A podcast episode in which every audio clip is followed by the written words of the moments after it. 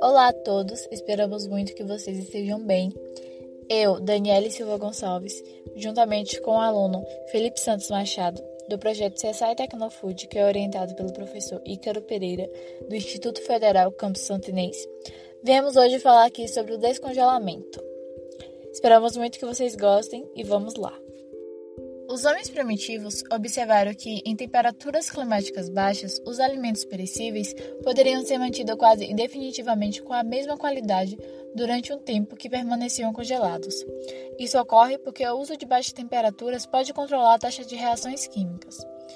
Mesmo que com o congelamento de taxas de reações químicas diminuam, ocorrem alterações decorrentes das mesmas, modificações estruturais nos diferentes componentes dos alimentos, ocasionando mudanças sensoriais que diminuem a qualidade do produto final após o congelamento. É preciso salientar que a forma que se processa o congelamento não é a mesma que ocorre o descongelamento. A flora de microorganismo pode aumentar consideravelmente se a operação de descongelamento não for realizada corretamente, por exemplo.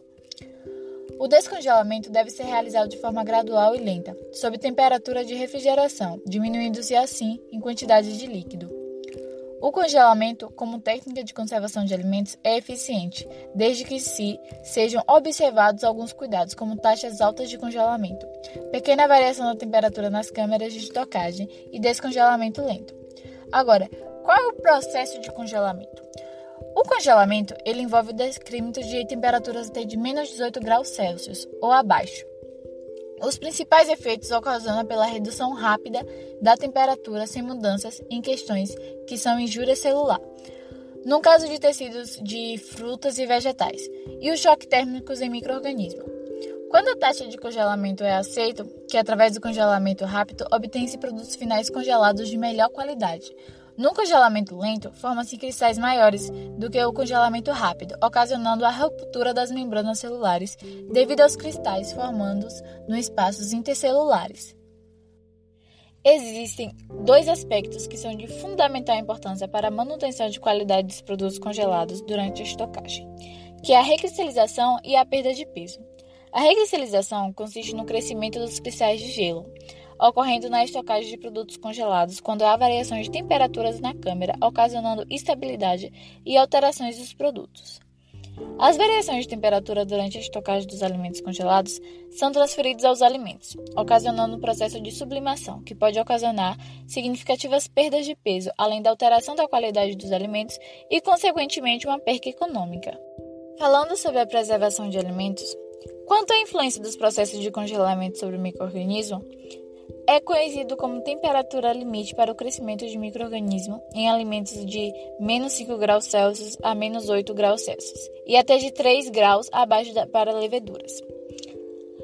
O crescimento de microorganismo não ocorre a menos de 18 graus Celsius, temperaturas utilizadas na estocagem de alimentos, entretanto, pseudomonas e leveduras, basidiomicitos, que podem ser encontrados mais em seu crescimento.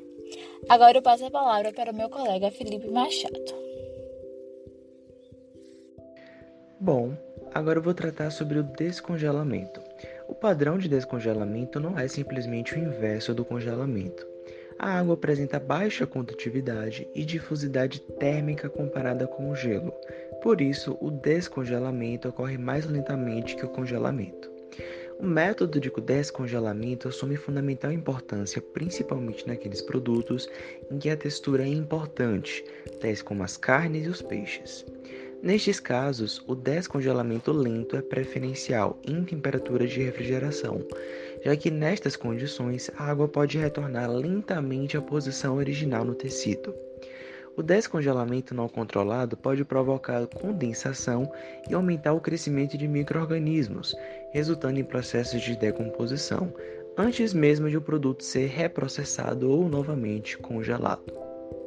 Agora eu vou trazer algumas inovações tecnológicas relacionadas ao congelamento e ao descongelamento. A desidratação osmótica pela incorporação de solutos, sem a modificação da integridade do alimento, tem sido utilizada anteriormente aos processos de congelamento de frutas, obtendo-se melhorias na qualidade nutricional e sensorial desses produtos.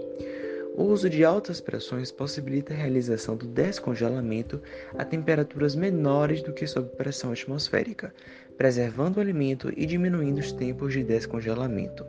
O uso de microondas, ondas elétricas e energia acústica são outros exemplos de novas tecnologias que estão sendo estudadas para o descongelamento de alimentos. É possível citar também a tecnologia do ultracongelamento, empregada no carne de hambúrguer, nos vegetais congelados, dentre outros alimentos. Para finalizarmos, vou apresentar aqui algumas curiosidades. Congelamento ou descongelamento podem ser realizados repetidas vezes, desde que ambos os processos sejam adequados. Comercialmente, muitos alimentos congelados são descongelados antes da venda, com o propósito de serem vendidos como produtos frescos ou para serem processados e congelados novamente. Segunda curiosidade: processos de congelamento e descongelamento não têm efeitos adversos na estrutura da carne, exceto quando o descongelamento foi realizado a temperatura ambiente durante 24 horas. Neste caso, neste caso perdão, é observada uma degradação extensa. E por último, cientistas das universidades de Singapura relatam ter introduzido o novo coronavírus em pedaços de carne de salmão, frango e porco comprados em supermercados locais. As amostras foram armazenadas em três temperaturas diferentes: 4 graus Celsius, 20 graus Celsius negativos e 80 graus Celsius negativos, e colhidas no intervalo de 1 a 21 dias após a inoculação.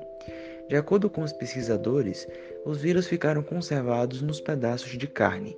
O trabalho ainda não passou pela revisão de pares e até aqui a conclusão está em desacordo com o que prega a Organização Mundial da Saúde, OMS, que afirmou que não existem evidências de transmissão da Covid-19 por alimentos.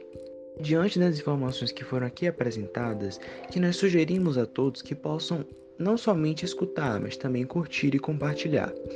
Mais uma vez agradecemos a participação de todos e até o nosso próximo podcast.